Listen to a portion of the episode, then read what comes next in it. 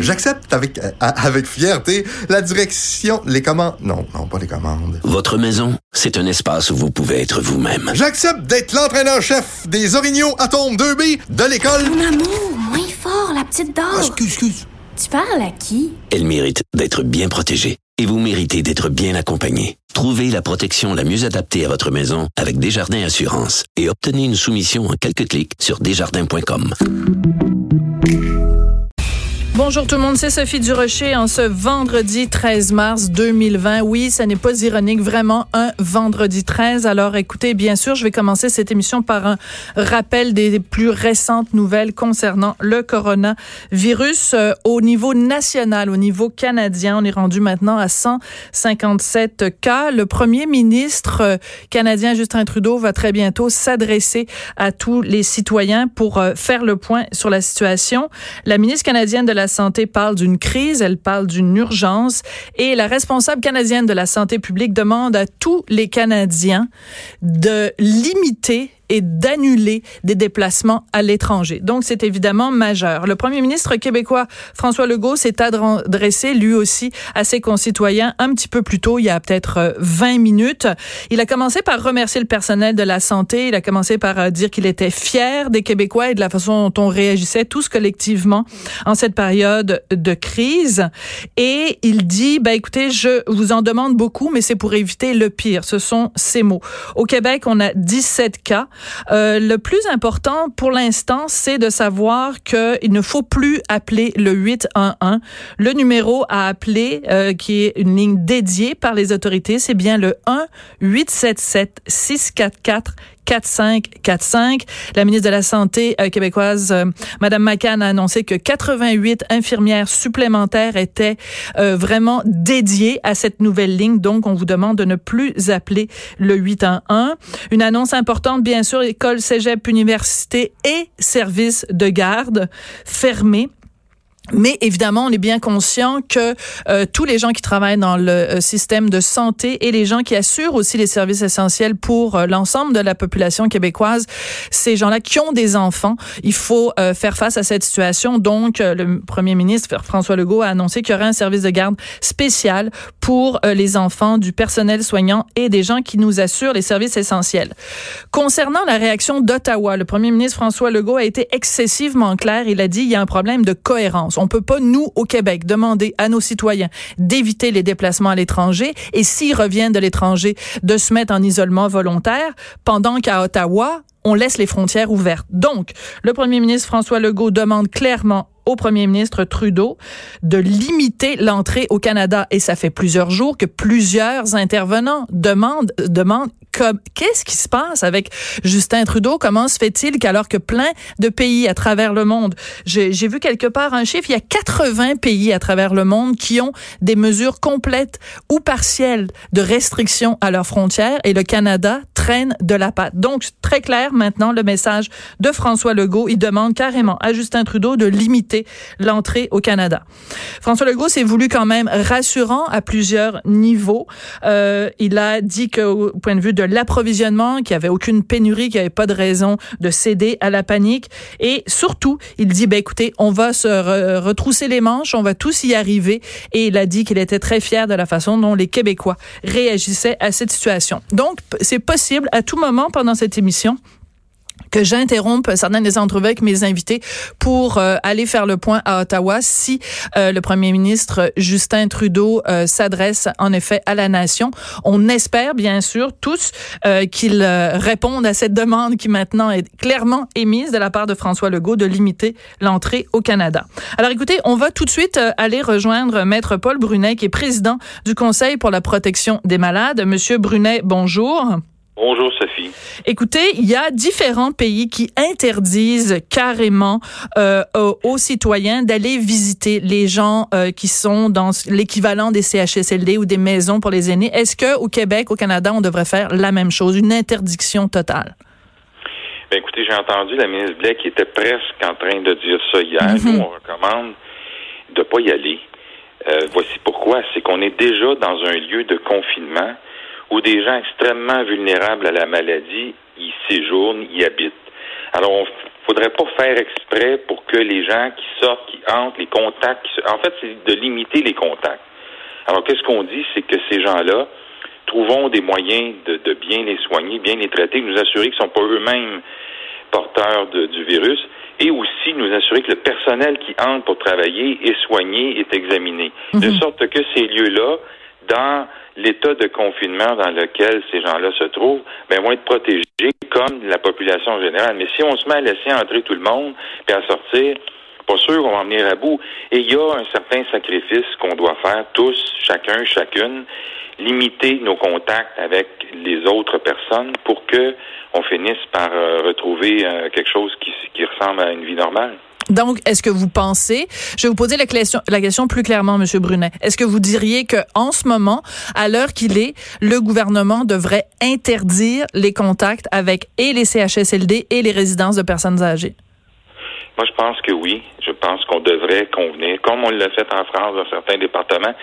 C'est un lieu propice aux éclosions. Ça mhm. s'est passé en France, ça s'est passé aux États-Unis. Alors, avant que cela ne se produise, et que, euh, tu sais, au lieu de mettre un gardien de sécurité, je sais pas le pauvre homme ou la pauvre dame, qu'est-ce qu'ils vont faire? Ils n'ont aucune connaissance, aucune formation sanitaire. Ils vont mhm. faire quoi? Le contrôler le, les gens qui entrent et qui sortent? Ce qu'on veut, c'est de protéger les gens qui vivent là. C'est eux autres qui sont en cause et c'est eux autres qu'on veut protéger, surtout contre euh, la menace actuelle. D'accord.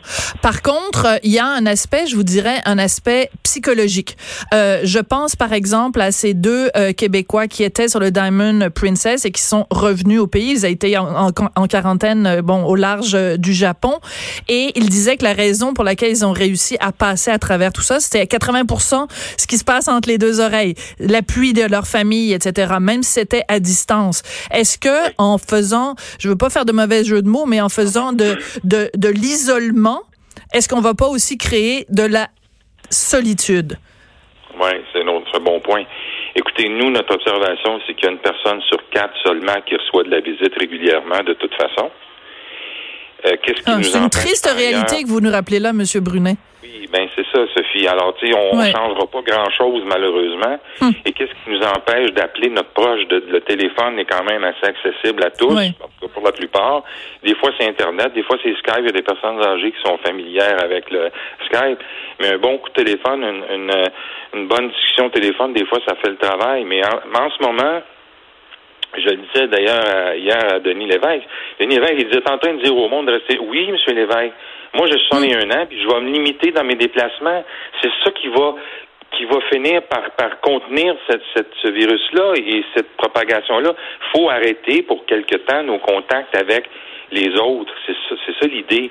Alors assurons-nous que quand on est confiné dans un CHSLD, que les autres qui sont aussi des résidents de la place soit en bon état, soit en bonne santé, et que notre personnel dont on a tellement besoin, lui aussi, soit euh, bien examiné. Alors c'est ça surtout ce sur quoi on devrait concentrer nos efforts plutôt que de mettre des pauvres agents de sécurité à la porte qui malheureusement n'ont ni formation ni connaissance.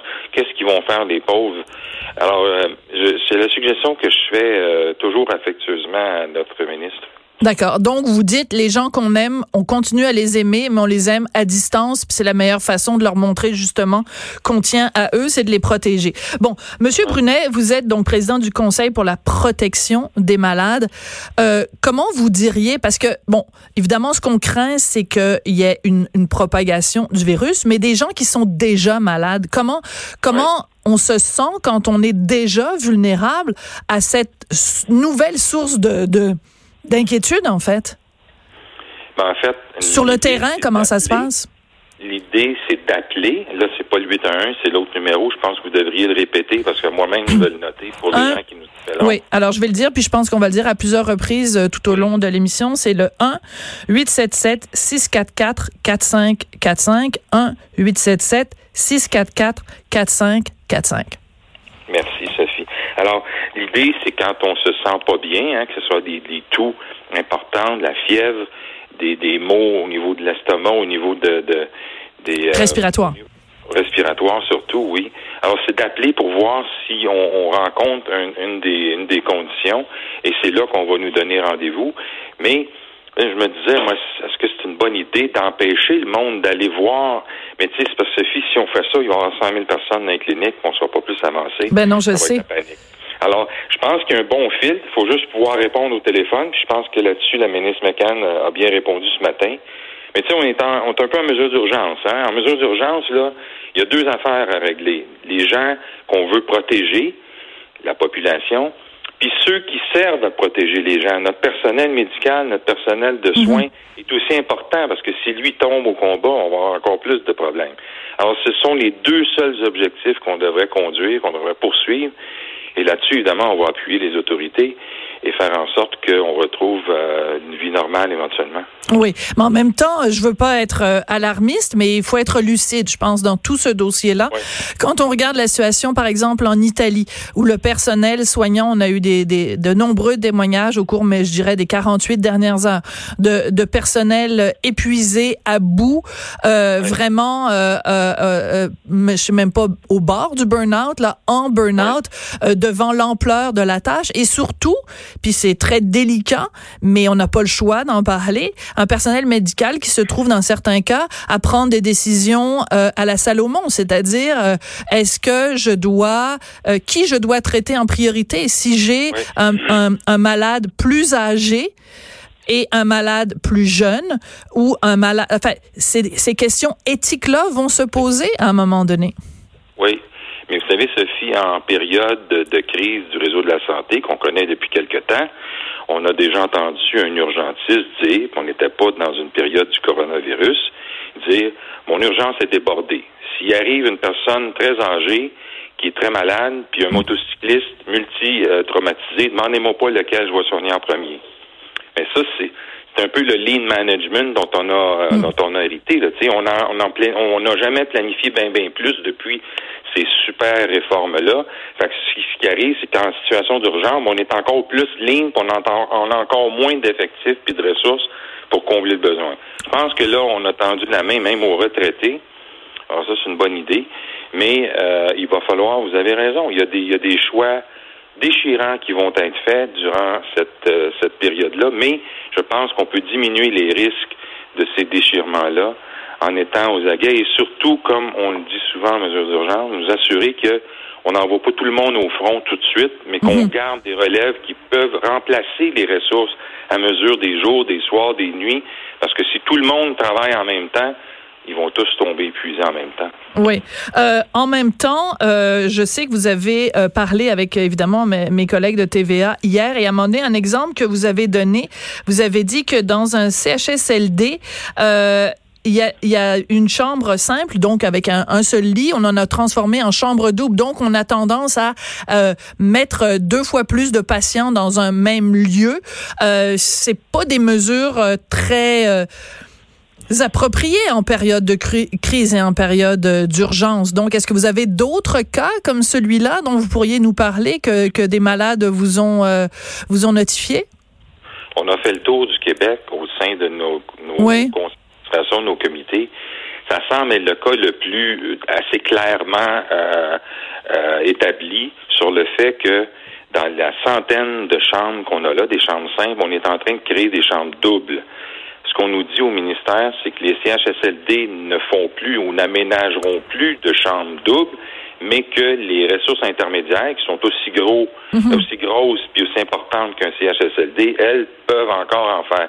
C'est pas mieux, Sophie. Ben non. Surtout en ce moment, c'est la pire affaire à faire. Puis là, je sais, et là, je sais qu'il va falloir tirer l'oreille de certaines personnes au ministère, mais le ministère sait à cet endroit-là, au CHSLD Argyle, on est en train de faire des chambres doubles avec des chambres simples. Si vous voulez aggraver la situation de la propagation, puis des contaminations, puis de tout ce que vous voudrez, ben c'est ça. Continuez à faire ça. J'espère que c'est pas ça les 900 nouveaux lits promis par Marguerite là, parce que si c'est en faisant des chambres doubles avec des chambres simples qu'on pense qu'on va ajouter puis annoncer 900 nouveaux lits, on se gourre parce qu'on va aggraver la problématique qu'on connaît, les infections mhm. nosocomiales, et là, les, les cas euh, douteux et, possibles de coronavirus. Come on! Come on! C'est la pire affaire à faire, mais on continue à la faire présentement sous la bénédiction de ce fameux 6 de la Montérégie. Je trouve ça scandaleux et le comité des usagers est, horrifié de, ce qui est en train de se passer. Monsieur euh, Brunet, ça fait plusieurs fois que je vous euh, fais euh, des, que je fais des entrevues avec vous. C'est la première fois que je vous sens aussi fâché. Ben, tu sais, faut, faut pas faire exprès. Faut pas faire exprès pour exacerber la situation. Là. Je leur demande d'arrêter je sais que le ministère leur a dit que c'était correct, mais ça n'a pas d'allure. J'espère que Mme Blaine nous entend. Ça n'a pas d'allure ce qu'ils sont en train de faire à Argyle.